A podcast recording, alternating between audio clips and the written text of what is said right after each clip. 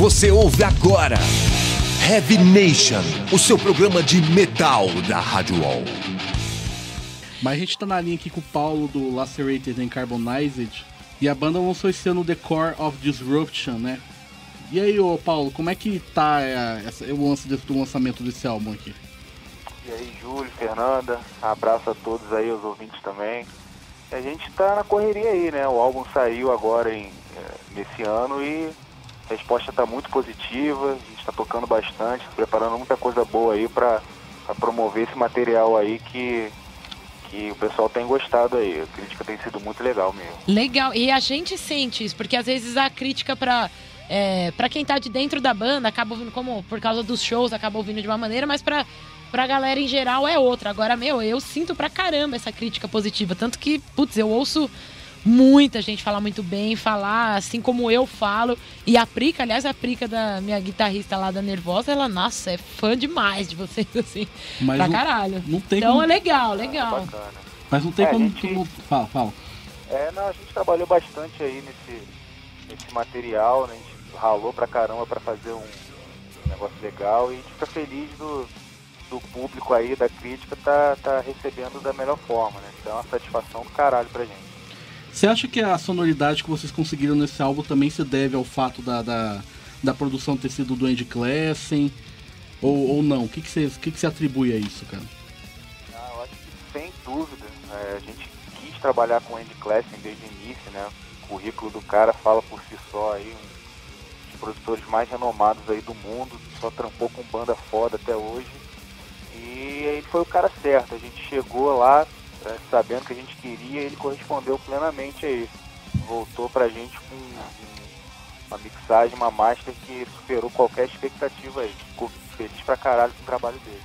Legal demais. E uma coisa que eu gosto, que me agrada bastante no disco de vocês, é a arte gráfica dele. Tanto o encarte, que é legal a cor mais escura, assim, mas a capa e a contracapa aqui são sensacionais, né? Bem Metal Brasil, né? Tipo, favelão uma... na capa e é isso aí, né? E, e também uma bela crítica social Crítica também, social né? total. O que, que levou vocês a chegarem no conceito dessa capa sensacional?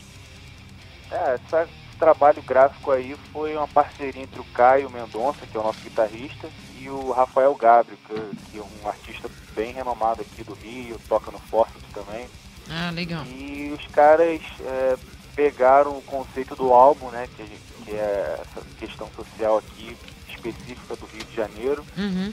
e trabalharam muito bem com ela. Enfim, é, eu acho que a arte realmente exprime o que a gente quis passar no geral.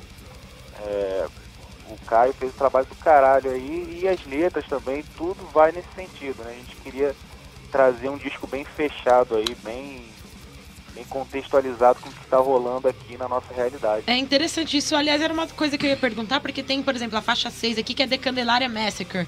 Então, todos os temas de vocês é bem, bem centrado ao Rio de Janeiro mesmo. Então, ao problema social, a gente sabe que no Brasil a coisa é um pouco parecida em tudo quanto é lugar, né?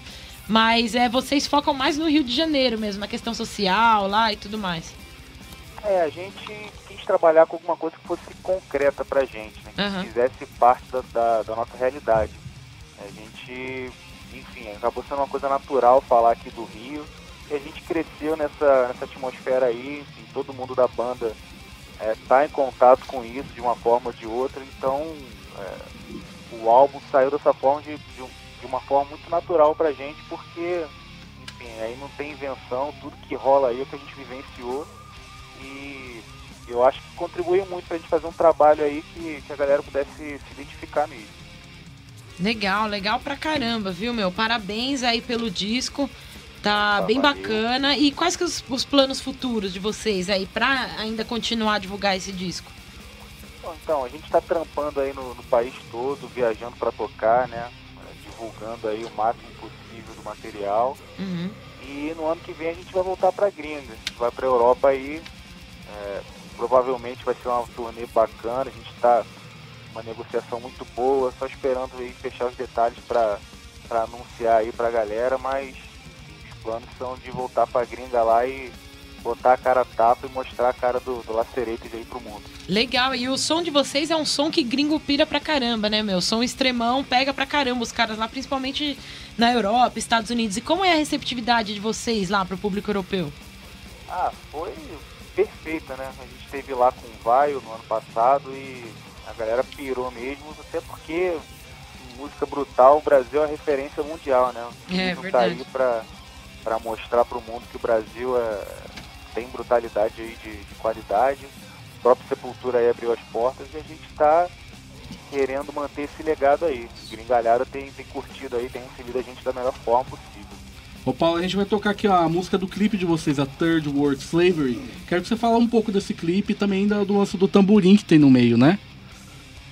Ah, esse clipe aí a gente é, foi para uma fábrica abandonada aqui do, do Rio de Janeiro, um cenário aí que a gente achou que tinha a ver mesmo, né? Uma coisa bem degradada. Uhum.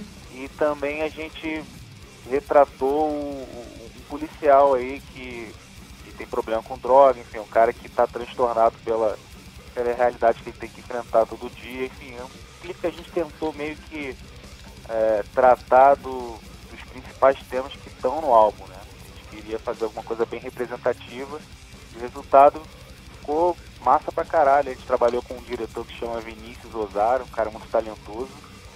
E isso aí, espero que a galera curta esse som, porque foi feito aí com sangue nos olhos. Só lembrando o pessoal que tá ouvindo aí, ó, quem quiser assistir o clipe do Lacerated and Carbonized, dessa música que a gente vai tocar agora, que é Third World Slavery, só acessar no YouTube, né? Simples. Simples é, assim. É, YouTube tem lá. Nossos canais oficiais tá, tem um vídeo lá pra galera dar uma sacada. Pois é, Paulo, brigadão pela, pela atenção aí, cara. Sucesso pra banda e com certeza eu acho que com esse álbum vocês vão crescer muito e muito ainda, muito mais, cara. É um abraço aí, eu que agradeço vocês pelo, pelo, pelo espaço e é isso aí, vamos que vamos.